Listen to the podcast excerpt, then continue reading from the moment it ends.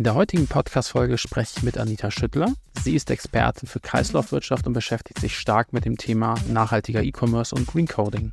Und genau um Green Coding soll es heute gehen. Wir werfen einen Blick auf Tipps und Tricks, die deine Software ressourcensparender machen kann, wie man das richtige Rechenzentrum auswählt und wie wichtig die Hebelwirkung in der Softwareentwicklung ist. Viel Spaß dabei und jetzt rein ins Gespräch. Ein wirklich guter Podcast der Neuland-Podcast zu Softwareentwicklung, E-Commerce und Organisation. Hallo Anita, vielen Dank für deine Zeit. Hallo Markus, schön da zu sein. Ich bin auf dich aufmerksam geworden und zwar stehst du für mich zumindest bei Neuland für das Thema Nachhaltigkeit und das zeigst du ganz oft mit Aktionen, die oftmals ein bisschen verspielt aussehen, aber ich glaube, sie sind relativ wichtig. Ich habe da das Beispiel E-Mail löschen im Kopf äh, und zwar hast du alle Neuländer dazu aufgerufen, die E-Mails zu löschen. Also nicht alle, sondern die älteren. genau. Und äh, vielleicht magst du kurz sagen, äh, wer du bist, was du so tust und äh, warum wir unsere E-Mails löschen sollten. Zumindest die, die ein bisschen älter sind, glaube ich. Genau. Ich bin Anita, Anita Schüttler. Ich bin von Haus aus Informatikerin, arbeite seit 2010 bei Neuland und habe über ein Jahrzehnt lang auch als Entwicklerin hier an verschiedenen großen E-Commerce-Plattformen mitgearbeitet und habe dann irgendwann ausgelöst durch diverse private Ereignisse vor allem beschlossen, dass ich gerne meinen Fokus ändern möchte.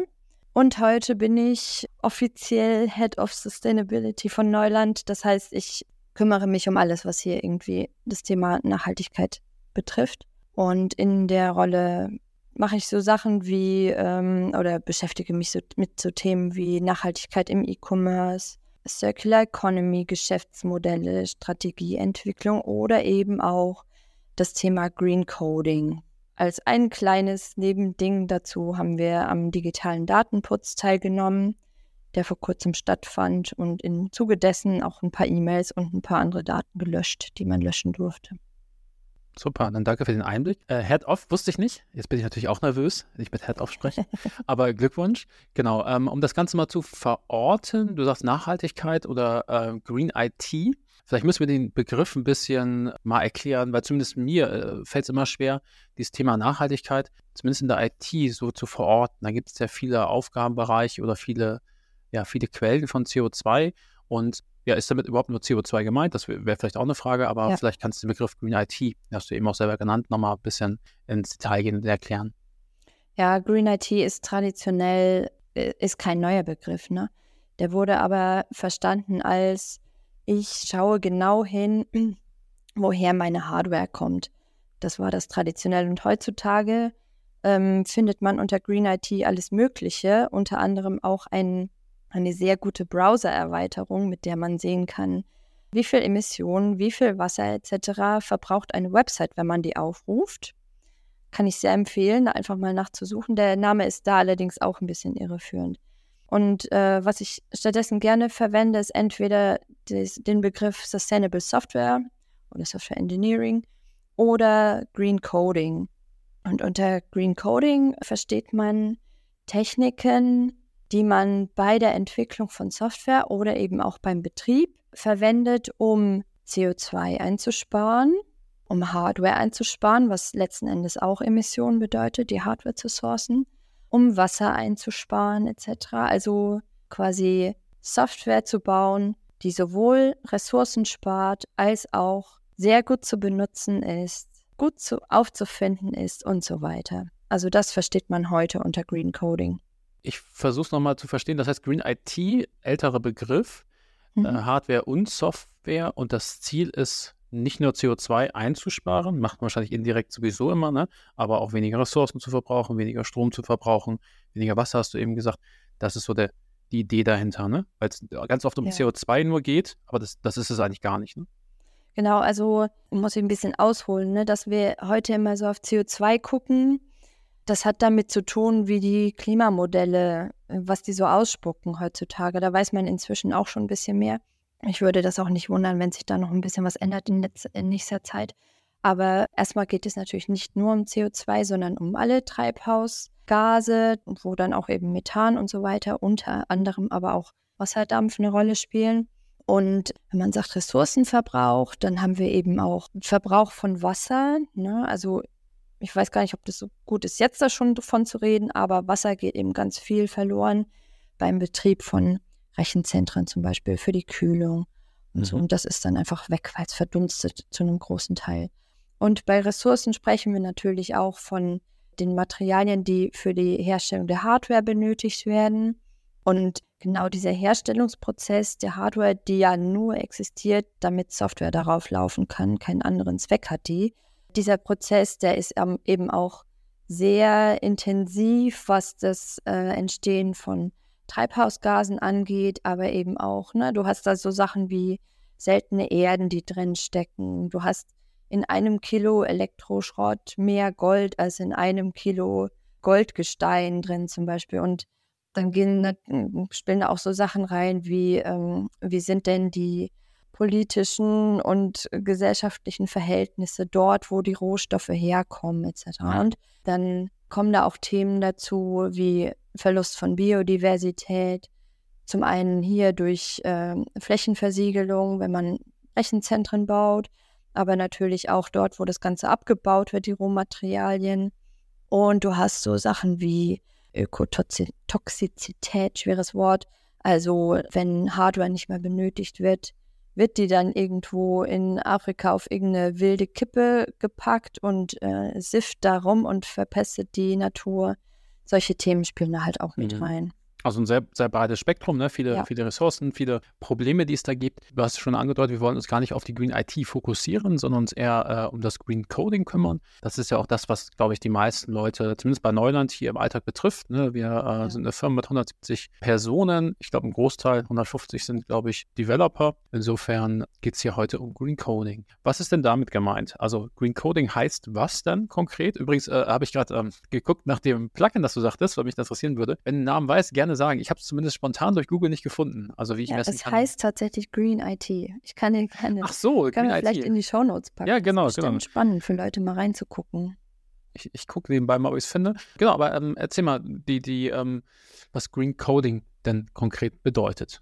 Green Coding heißt ganz viel auch. Also, das heißt zum Beispiel, wenn ich eine neue Software baue, darauf zu achten, wie ich die Architektur dafür baue baue ich die Kommunikation zwischen Subsystemen so, dass sie auf Events hört. Also wenn ein Subsystem eine Änderung hat, dann gibt es ja ein Event raus und andere können das konsumieren. Oder baue ich die so, dass die abnehmenden Systeme alle, je nachdem, ne, was das für ein System ist, vielleicht auch alle fünf Sekunden fragt, hast du was Neues für mich? Dann gehört dazu Sachen wie, wie baue ich die Software selber? Also da achte ich zum Beispiel auf so Sachen wie, dass ich keine Instanzierung in Schleifen mache oder dass ich, wie ich die Kommunikation mit meiner Datenbank gestalte. Dazu muss ich sagen, einiges von dem, was man als Entwickler so als an Schindluder treiben kann, das, da kümmert sich der Compiler heutzutage auch schon drum. Aber es gibt da trotzdem Sachen, wo man sagt, es ist gut, darauf zu achten, dass man das nicht macht und vielleicht auch einen Profiler mal drüber zu sch äh, schicken und der findet vielleicht auch noch was. Dann gehören dazu Sachen wie, wenn ich die Software irgendwo hinspiele, also wenn ich die deploye in ein Rechenzentrum, erstmal auch, wie oft deploye ich? Deploye ich jede Kleinigkeit, weil ich in einem Kommentar ein Typo rausgemacht habe? Gucke ich, dass ich seltener vielleicht und dafür mit mehr Gehalt deploye. Also ein kleines Beispiel wäre irgendwie die Updates, die zum Beispiel, wo Microsoft gesagt hat, ich lasse die dann laufen, wenn der Strom besonders grün ist. Das ist schon das nächste Stichwort. Das nennt man Carbon Aware Computing, dass ich eben gucke, wie ist gerade der, der Strommix in meinem Grid, wo ich unterwegs bin, also im physischen im physischen Stromnetz draußen und wenn ich da mehr grünen Strom zur Verfügung habe, weil irgendwo die Sonne mehr scheint oder der Wind mehr weht oder ich gerade mehr grünen Strom importiere ins Land, dann ist es vielleicht besser, dann Batch-Prozesse laufen zu lassen. Dann geht es auch darum, baue ich meine Software so, dass sie auch für ältere Hardware noch gut zu machen ist. Ne? Design for Old Hardware ist ein so ein Prinzip. Was man bei Green Coding beachtet. Ich, ich muss da gleich mal reingehen. Du machst Ja. äh, den Rundumschlag. Vielleicht müssen wir einmal ähm, reingehen von, von der Architekturebene, dann vielleicht ein bisschen tiefer in die Softwareebene rein. Architektur hast du jetzt gesagt, ich soll quasi bei meinem Software-Design, also bei der Softwarearchitektur, darauf achten, dass ich eine asynchrone Kommunikation nutze. So habe ich dich verstanden. Ja. War das so gemeint? Oder was muss ich, Ähm. also wenn, du- wenn du sagen würdest, wenn ich eine Software designe, gehe ich ja erstmal mit dem Kunden rein, frage, ne, was, was ist denn eigentlich dein Bedürfnis? Dann gucke ich, wie ich das in einer, in einer Softwarestruktur oder Architektur am besten abbilden kann. Da geht es ja ganz oft vom Kunden, Echtzeit, wir brauchen ganz viel Daten und ähm, ich da, darf nicht eine halbe Minute warten auf ein Artikel-Update, die Price-Changes müssen schnell rein und dergleichen. Das sind ja Mhm. auch große, komplexe Konstrukte und oft hast du in der Architektur ja sowas wie Einfachheit, Wartbarkeit als Prinzipien reingebaut, ne? damit man das besser fortführen kann. Aber jetzt hast du ja reingeworfen, auch Nachhaltigkeit kann ein Prinzip sein, an dem man sich bei der Softwarearchitektur dran halten könnte. Ne? Genau. Also es geht ja auch gar nicht darum, irgendwie die gesamte Architektur, wie wir sie kennen, umzuschmeißen, ne? sondern es geht darum, wenn ich mir Gedanken darüber mache, wie baue ich ein System auf, dass ich dann einfach nochmal das mitdenke, so als, ne, so wie ich auch zum Beispiel das Thema Security mitdenke, dass ich mich frage, wenn ich das jetzt so und so baue, wird das womöglich sehr viel Energie kosten im Betrieb. Und dann gilt es halt, wie das immer so ist im echten Leben, Abwägungen zu treffen. Ne? Also ich schmeiße nicht alles über den Haufen, was ich bisher an Best Practices habe, sondern wenn ich mich entscheiden kann, zwischen der einen Art, das zu machen und der anderen Art, das zu machen, beide sind im Prinzip gleichwertig, ja, get the job done, aber eine wird voraussichtlich deutlich weniger Ressourcen verbraten, dass ich diese dann verwende. Das heißt, das ist nicht der, der heilige Gral. Wir ordnen uns jetzt alle dem, ich mache nur nachts um drei ein Deployment, weil da weniger Stromkosten sind oder der Strom günstiger ist oder ja, verfügbarer, sondern es ist ein Aspekt von vielen, die du gesagt hast. Und ähm, ein guter Punkt ist, wenn ich zwei Optionen habe, die gleich von anderen Kriterien sind, eine Performance oder sonst irgendwas, und dann gucke ich nochmal Nachhaltigkeit. Ist das so gemeint? Ja, also zumindest ist der Stand heute so. Es kann sich natürlich auch ändern. Ne? Wir haben, es kommen äh, gesetzliche Geschichten auf uns zu. Und um jetzt mal ein bisschen rauszuzoomen, denke auch je stärker die Menschheit den Druck spürt seitens der Natur, unser eigenes Überleben zu sichern, desto stärker wird man dann auch drauf achten. Also entscheide ich mich eher für die eine oder für die andere Seite. Ne? Also welche Updates brauche ich denn tatsächlich in Echtzeit zum Beispiel?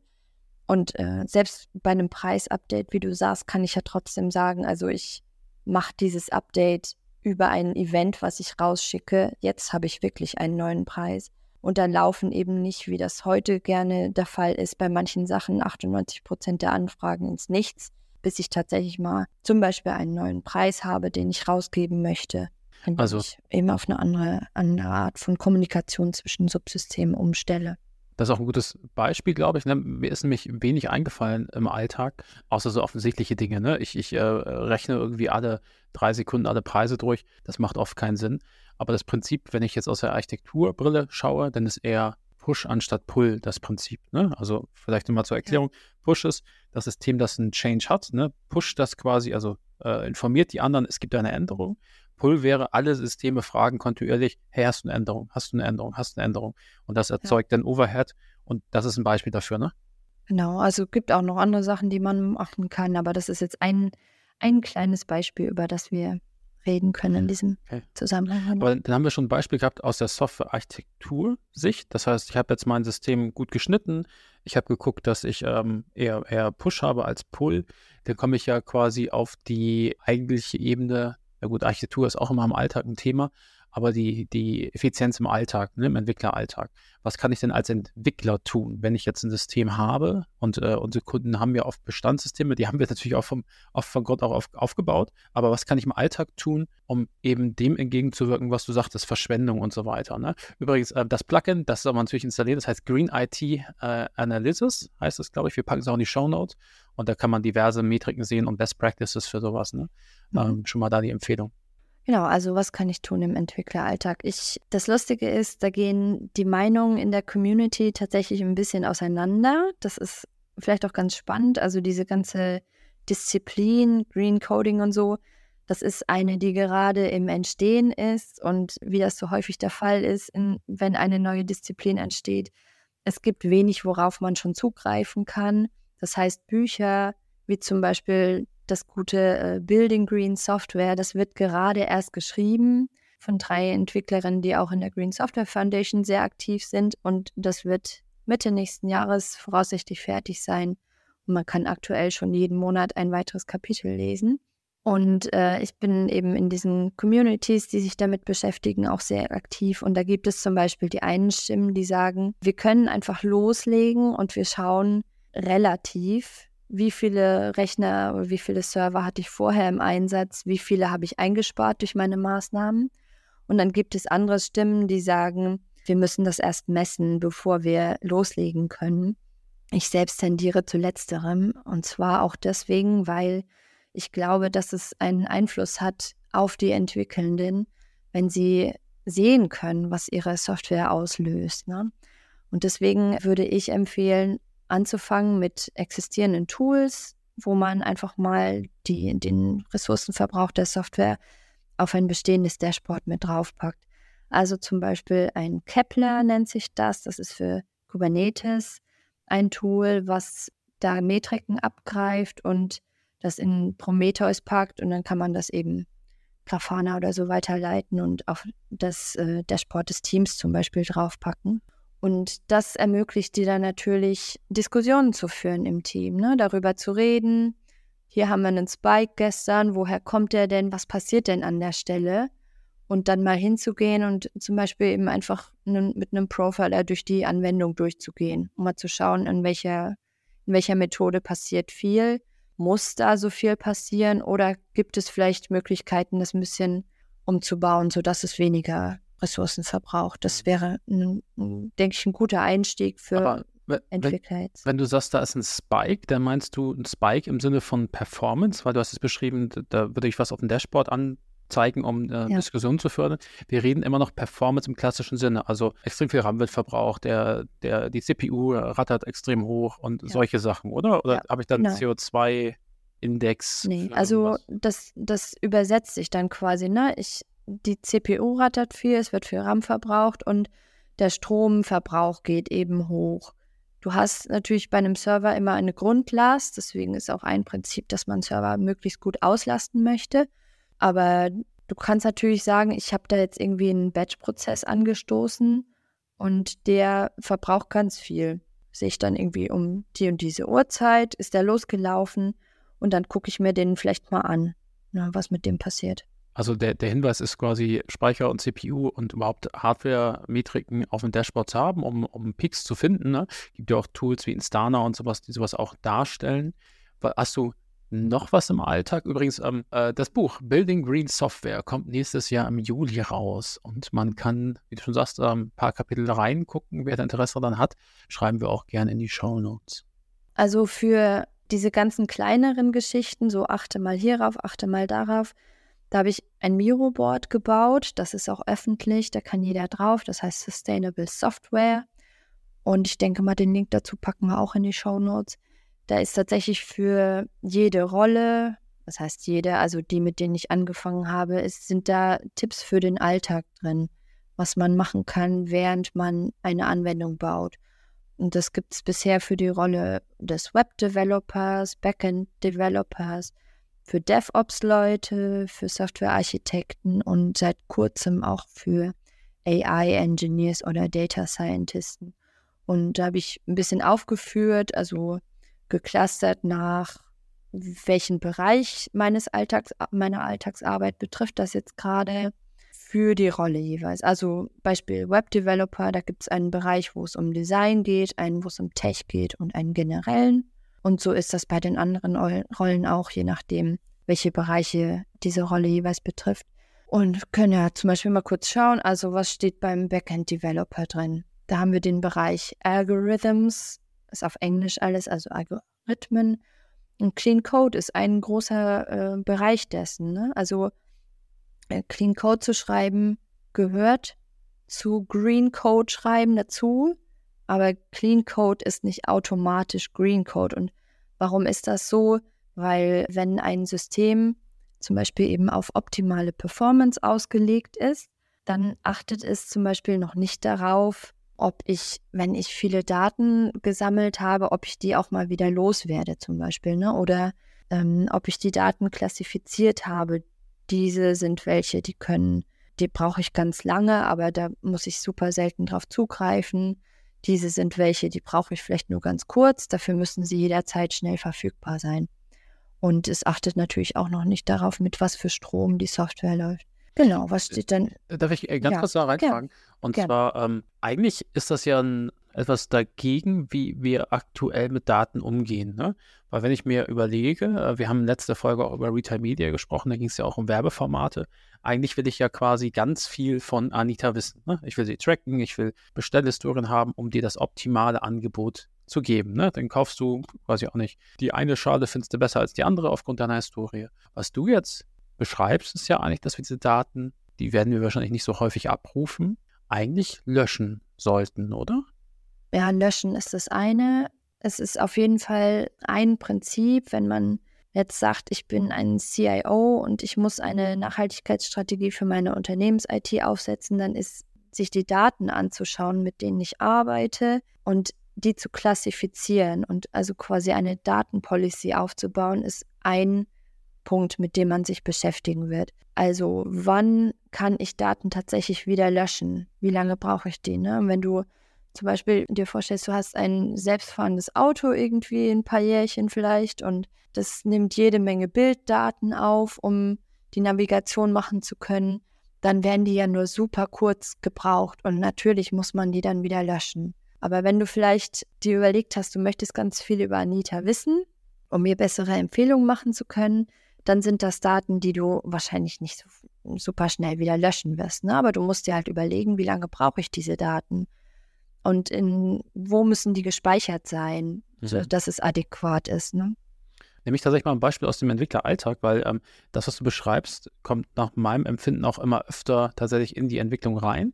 Wir haben für einen Kunden einen Login-Mechanismus gebaut. Da gibt es auch ein Login-Audit. Ne? Das brauchst du aus ähm, Sicherheitsgeschichten, dass das ähm, Mehrfach-Logins nicht erlaubt sind, solche Geschichten. Und da haben wir tatsächlich festgestellt, dass wir oder die klare Antwortung bekommen, eigentlich musst du diese Daten nach ähm, gewissen Wochen löschen, einfach weil es rechtlich so relevant ist und ja. wahrscheinlich auch, weil wir die Daten eigentlich nicht mehr brauchen. Ne? Wir brauchen die letzten ja. drei Logins, aber alle anderen nicht. Und das waren tatsächlich nach ein paar Tagen schon Millionen Einträge. Ne? Ja, das ist, absolut. ein gutes Beispiel für sowas. Genau, also man geht davon aus, dass 2025 die Menge an Daten, die äh, gesammelt wurde, sich alle zwölf Stunden verdoppelt. Das ist einfach Wahnsinn. Ne? Und da haben Forscher auch das mal untersucht und haben halt herausgefunden, ungefähr 70 Prozent aller Daten, die gesammelt werden, die werden nie verwendet. Und das, was dann noch verwendet wird, das wird auch gerne mal missbraucht. Das ist auch nicht ganz ohne. Heißt nicht unbedingt von einem selber, aber eventuell halt auch von Dritten. Und deswegen es ist halt einfach super wichtig, sich Gedanken darüber zu machen, wie sensibel sind diese Daten und wie lange brauche ich die wirklich und wann kann ich sie auch wieder loswerden. Ne? Und wenn ich sie noch brauche, wo speichere ich die? Und sowas wie Backups, die können halt auch super auf einen S3 Glacier wandern. Dann ist es vielleicht, dauert es vielleicht was länger, bis ich die im Fall der Fälle wiederbekomme. Aber ich brauche die, wenn alles gut geht, ja auch gar nicht mehr. Ne? Also S3 ist ein ähm, Bucket-System, also ein Datenablagesystem von Amazon und das äh, Glacier, hast du gesagt, sind, glaube ich, die Systeme, die ein bisschen günstiger sind. Da dauert es aber irgendwie länger, um die zu recovern, ne? Ja, ich glaube, die werden tatsächlich irgendwie, da liegen die Platten irgendwo in einem Regal rum tatsächlich und müssen erst wieder eingestöpselt werden. Genau, das vielleicht nur erklären. Genau weiß ich das auch nicht. Okay, dann haben wir aber ähm, quasi der Backend-Entwickler kann was tun, der, der Software-Architekt Vielleicht magst du kurz auf den Web-Developer noch eingehen, weil du hast eben gesagt, Design, was ich da ähm, beachten kann. Das fand ich ganz spannend auf ja. deinem Miro-Board. Genau.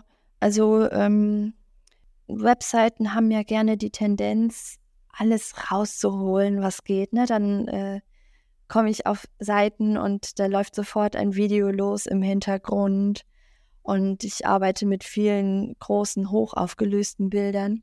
Und da ist es halt so, wenn ich das aus Green Coding Brille betrachte oder auch schon nur aus Performance Brille, äh, durch die Performance Brille sagt man, dann äh, gucke ich dass, dass ich eben diesen Traffic, der dadurch verursacht wird, nicht so hoch mache. Also zum Beispiel sagt man eben am besten keine Videos oder zumindest keine, die automatisch loslaufen, sondern ich benutze zum Beispiel eine Fassade, nennt man das, ne, dass quasi ein Bild vorhanden ist, aber wenn man auf das Bild klickt, dann wird das Video erst geladen dafür. Bilder soll man in der richtigen Größe für die ähm, Auflösung, die das Endgerät hat, direkt ausliefern, damit das nicht größer ausgeliefert ist und im Browser erst geresized wird.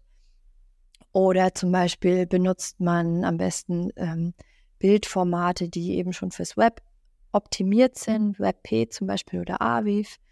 Aber es geht eben auch um so Sachen wie eine SEO-Optimierung für die Seite, sodass durch äh, möglichst wenig suchen und mit möglichst wenigen Klicks die Leute genau das finden, was sie, was für sie relevant ist auf der Seite. Na, und man hat ja, man, man tendiert dazu zu vergessen, dass es eben auch Leute gibt, die vielleicht irgendwo auf dem Land rumsitzen mit einem schlechten, einer schlechten Internetanbindung oder im Zug oder die irgendwie ein begrenztes Kontingent haben Jugendliche, keine Ahnung, die äh, keine Flatrate mit was weiß ich wie viel ähm, Datenvolumen haben, sondern ein begrenztes Kontingent. Und also es ist für mich eigentlich nicht nur ein Ich spare Ressourcenpunkt, sondern auch ein Ich mache das Ganze inklusiver und ich spare meinen Endkunden auch bares Geld. Mhm. Und wenn man, wenn man so handelt. Ne? Ich glaube, es gab tatsächlich auch von Facebook eine Facebook Lite-Variante, die extrem datensparsam war.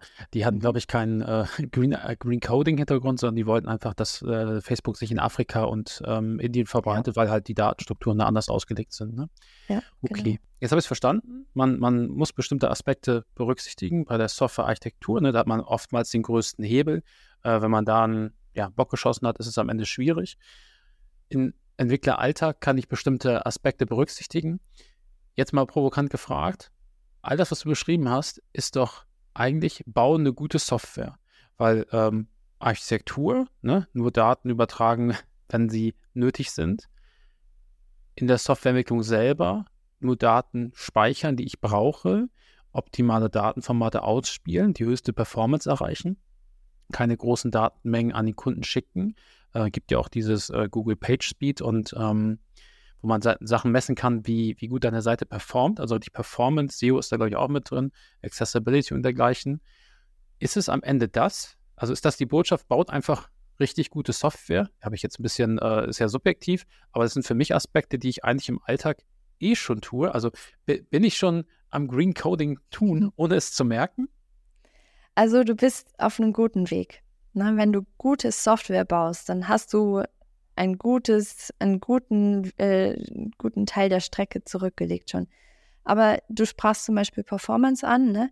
Wenn du, wenn es dir nur um die Performance geht, die optimale, dann würdest du vielleicht sagen, ich stelle mir da ein paar mehr Server hin, für wenn ich eine Lastspitze habe, dass die auch auf jeden Fall abgefangen werden kann. Und Green Coders würden sagen, ich äh, fahre mein System, wenn ich es nicht so stark auslasten muss, weil weniger Leute drauf sind, so weit runter zu, bis zu dem Punkt, wo ich eben diese Last abfangen kann. Und wenn ich merke, die Last geht hoch, dann skaliere ich hoch und hinterher gebe ich das aber auch wieder frei. Also das ähm, kann ein Punkt sein.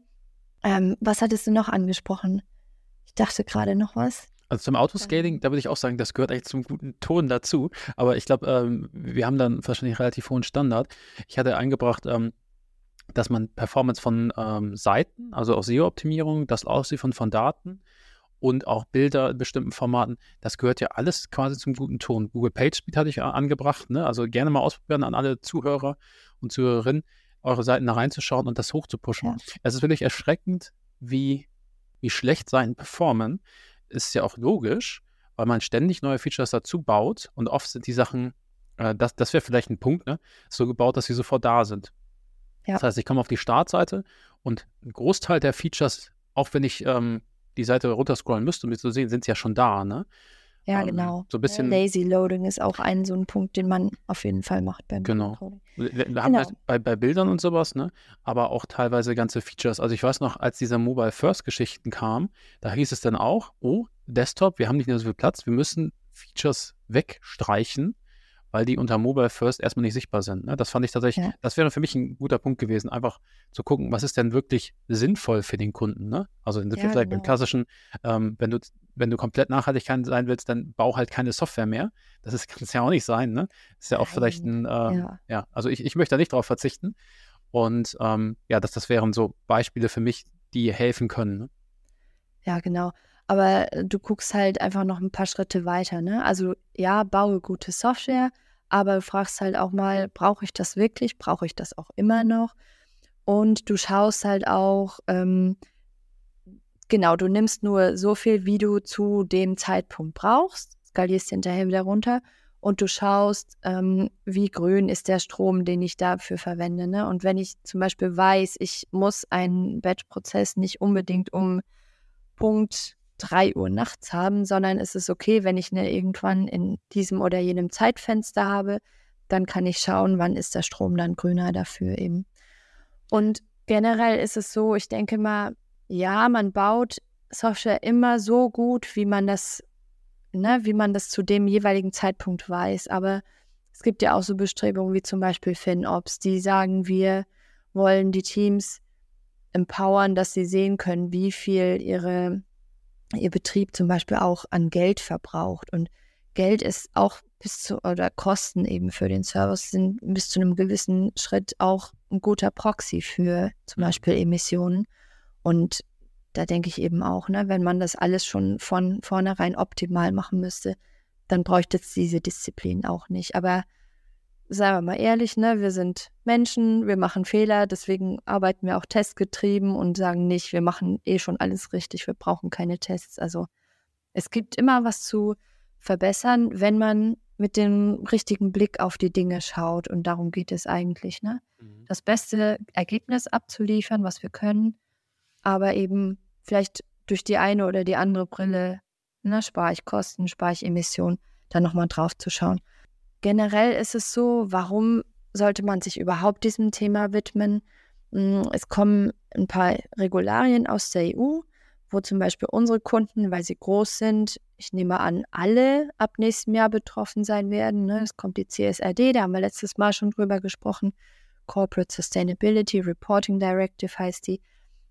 Und die besagt eben, dass man einen nicht finanziellen Bericht erstellen muss, der äh, Teil des Statusberichts ist für ein Unternehmen, also auf, äh, in der Nähe quasi des Finanzberichts liegt, der jedes Jahr erstellt werden muss. Und da muss eben aufgeführt werden, wie viel Umweltauswirkungen das Unternehmen hat. Und natürlich hat auch die IT Umweltauswirkungen. Also ich muss wissen, wie viele Emissionen verursacht mein System. Später werden da auch äh, Dimensionen wie Biodiversität auch noch dazukommen, wenn das weiter ausgedehnt wird auf andere Bereiche. Und äh, wie viel Ressourcen verbraucht mein System? Und ich muss halt ein, als Unternehmen einen Plan erstellen und vorlegen, wie ich gedenke, Paris-konform zu werden, ne? also 1,5 Grad konform. Und dafür muss ich, muss ich einfach wissen, in welchen Bereichen äh, wird wie viel verursacht und wo kann ich da was einsparen. Und das Gute bei der IT ist ja, dass man, dass es echt super leicht ist, eigentlich vom eigenen Schreibtisch aus mit ein wenig mehr Augenmerk auf das, was ich tue, super viel einzusparen, weil der Skalierungsfaktor unserer Software einfach super hoch ist. Ne? Wenn du eine Seite baust, die von Millionen von Menschen verwendet wird, dann spart jedes eingesparte Kilobyte hinten raus große Mengen an Emissionen. Ne? Und so einfach ist es einfach nicht, wenn du äh, physische Produkte herstellst, zum Beispiel. Ich mache nochmal den Schwenk zurück zum Ja. Strom. Ne? Äh, Rechenzentrum hast du gesagt. Das ist aber was, wo ich persönlich sagen würde, klar, wenn es günstiger ist nachts, das würde ich aber fast sagen, da müssen die Rechenzeit, äh, Rechenzentrenbetreiber so ein bisschen darauf achten. Das würde ich jetzt persönlich zumindest nicht im Dev-Team sehen. Ähm, Gibt es wahrscheinlich auch schon die Meinung. Den guten Punkt, den du gesagt hast, war, dieses Dashboard hatten wir anfangs auch schon mal, ne? äh, dass man Performance und so da anzeigt, also Speicher, CPU. Ich finde dieses ähm, Fin, FinOps heißt es, glaube ich, ne? Mhm. extrem spannend, dass man auch wirklich dem Team zeigt, so und so viel hat unsere Software jetzt gekostet. Ja. Weil es ist überhaupt oftmals gar nicht greifbar, ne? Oder die, äh, ja, vielleicht ist es nicht so intrinsisch. Oh, jetzt hier äh, meine Software 20 Gigabyte Speicherverbrauch. Ja, ist halt so. Wenn da steht, er kostet 2000 Dollar am Tag, dann sind die Leute auf einmal äh, wirklich dabei und sagen, oh Gott, das ist ja wirklich zu viel. Ne? Also ich glaube, das, das kann ein großer Hebel sein. Ähm, ja, es, ich ja? möchte kurz nochmal einhaken. Du, ich wollte dich eben nicht unterbrechen, aber du meintest, die Rechenzentrumsbetreiber müssen sich darum kümmern. Das ist kein Ja, aber, sondern ein Ja und. Also es gibt in dem Zusammenhang, was auch zum Beispiel äh, von Amazon oder Microsoft Azure und so, die ähm, geben das alle auch raus. Es gibt da was, das nennt sich das Shared Responsibility Model. Also sowohl das, äh, die Betreiber des Rechenzentrums haben eine Verantwortlichkeit, aber auch die, die äh, Software da laufen lassen.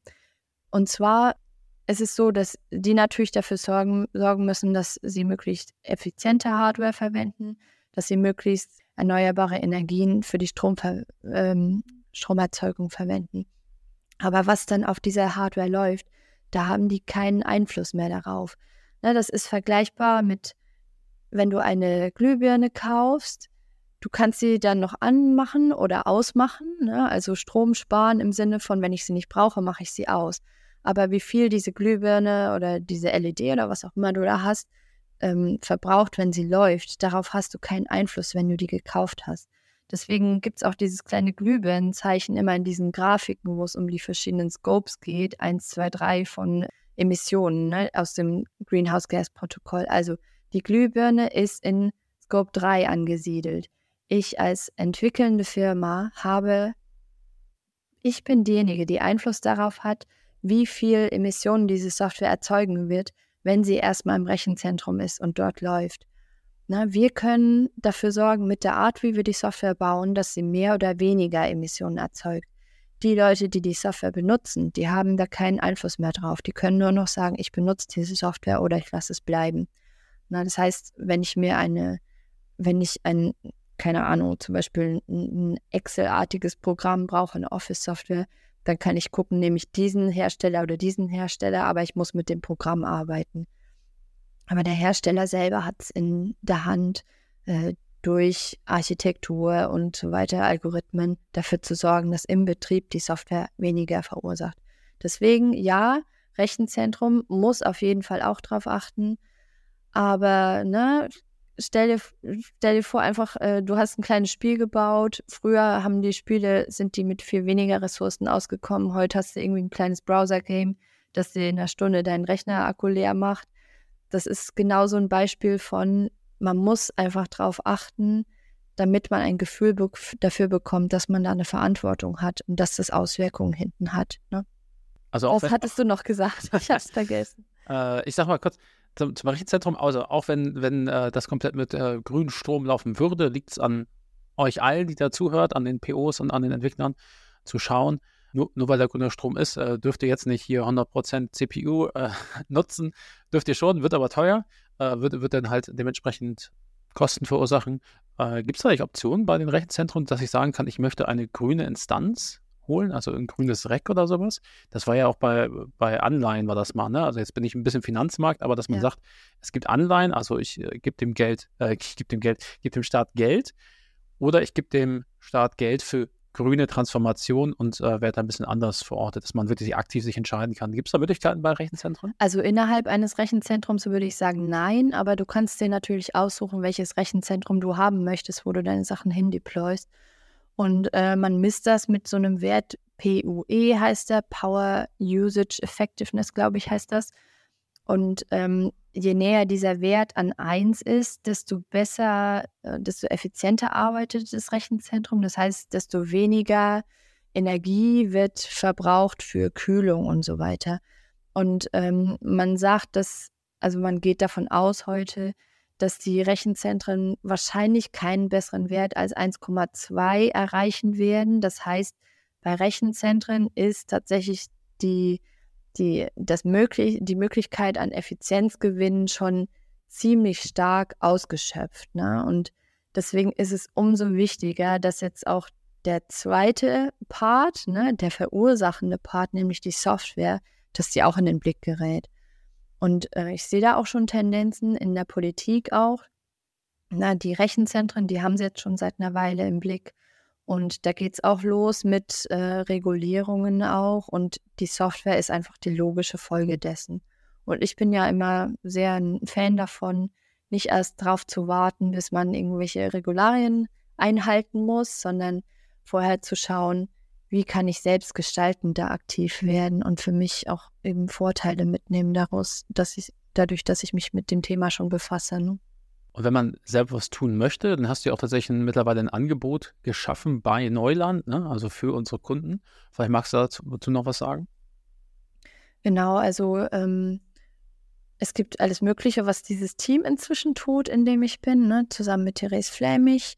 Wir bieten aber auch natürlich äh, Einstiegsmöglichkeiten in das Thema Green Coding an für hm, zum Beispiel im Kundenentwickler, dass wir da mal vorstellen, also wie, was ist das überhaupt, wie geht das? Und wir bieten auch Unterstützung dabei, das sichtbar zu machen.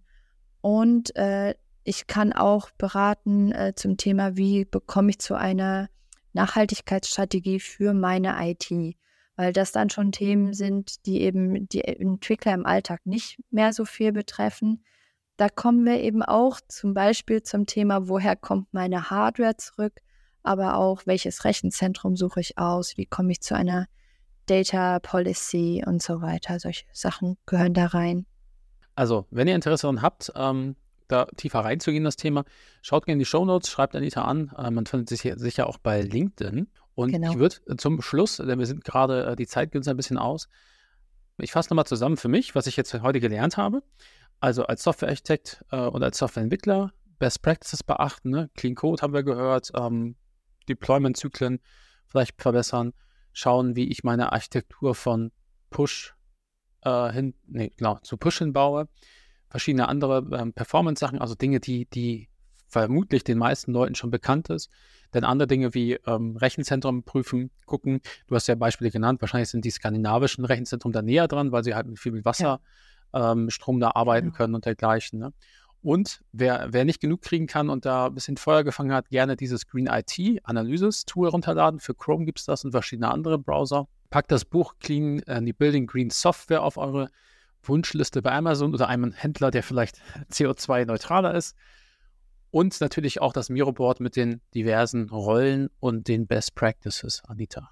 Genau, also für das Miro mache ich auch sehr gerne noch ein Hubs mehr Werbung. Da sind auch andere Sachen noch mit drauf, zum Beispiel Communities, denen man äh, beitreten kann. Und der Austausch gerade in den Communities ist wirklich sehr wertvoll, gerade zum jetzigen Zeitpunkt, wo diese Disziplin eben noch im Entstehen ist. Ähm, es sind Links drauf zu verschiedenen Trainings, die man absolvieren kann, um ein bisschen reinzukommen. Bücher sind aufgelistet zum Lesen. Es gibt einen Link zu einem ähm, regulären Meeting jeden Monat, Green Coding äh, oder Sustainable Software Development Karlsruhe heißt das, glaube ich, wo Aydin Mohammadi super Sachen macht jeden Monat. Ähm, es gibt einen Link zum Newsletter der Green Software Foundation. Ich habe von äh, Tim Schade, einem Green Coder bei der GFT, dessen ähm, Auflistung, welches Measuring Tool für welchen Anwendungsfall gut geeignet ist, mit integriert und auch einen Link zu API-Sourcen, wie zum Beispiel Electricity Maps, wo man Daten für ähm, den quasi den Anteil an grünem Strom im Netz herbekommen kann und so weiter. Also da ist ganz viel drauf und ich freue mich, wenn das viel genutzt wird und Leute davon erfahren und es auch weitertragen, damit das Wissen sich in unserer Branche verbreitet. Dann vielen Dank, Anita. Danke für deine Zeit. Danke für die tollen Links. Schaut gerne rein und mal schauen mal, vielleicht in einem Jahr treffen wir uns wieder, wie weit wir dann mit Green Coding sind in Deutschland und auch vielleicht bei Neuland. Dann bis demnächst, Anita. Genau. Ciao. Bis dann. Tschüss. Das war unsere Folge zum Thema nachhaltiger Softwareentwicklung mit Anita. Wenn ihr noch mehr über das Thema hören wollt, dann schaut gerne in die Folge 10 rein. Da hat Anita bereits mit uns gesprochen zum Thema, gibt es überhaupt nachhaltigen E-Commerce? Des Weiteren haben wir natürlich alle Verweise aus dem Podcast in den Shownotes reingepackt. Dabei unter anderem das Miro-Board von Anita, das Green IT Plugin und das Buch über grüne Softwareentwicklung. Danke für eure Zeit und bis zum nächsten Mal. Ciao.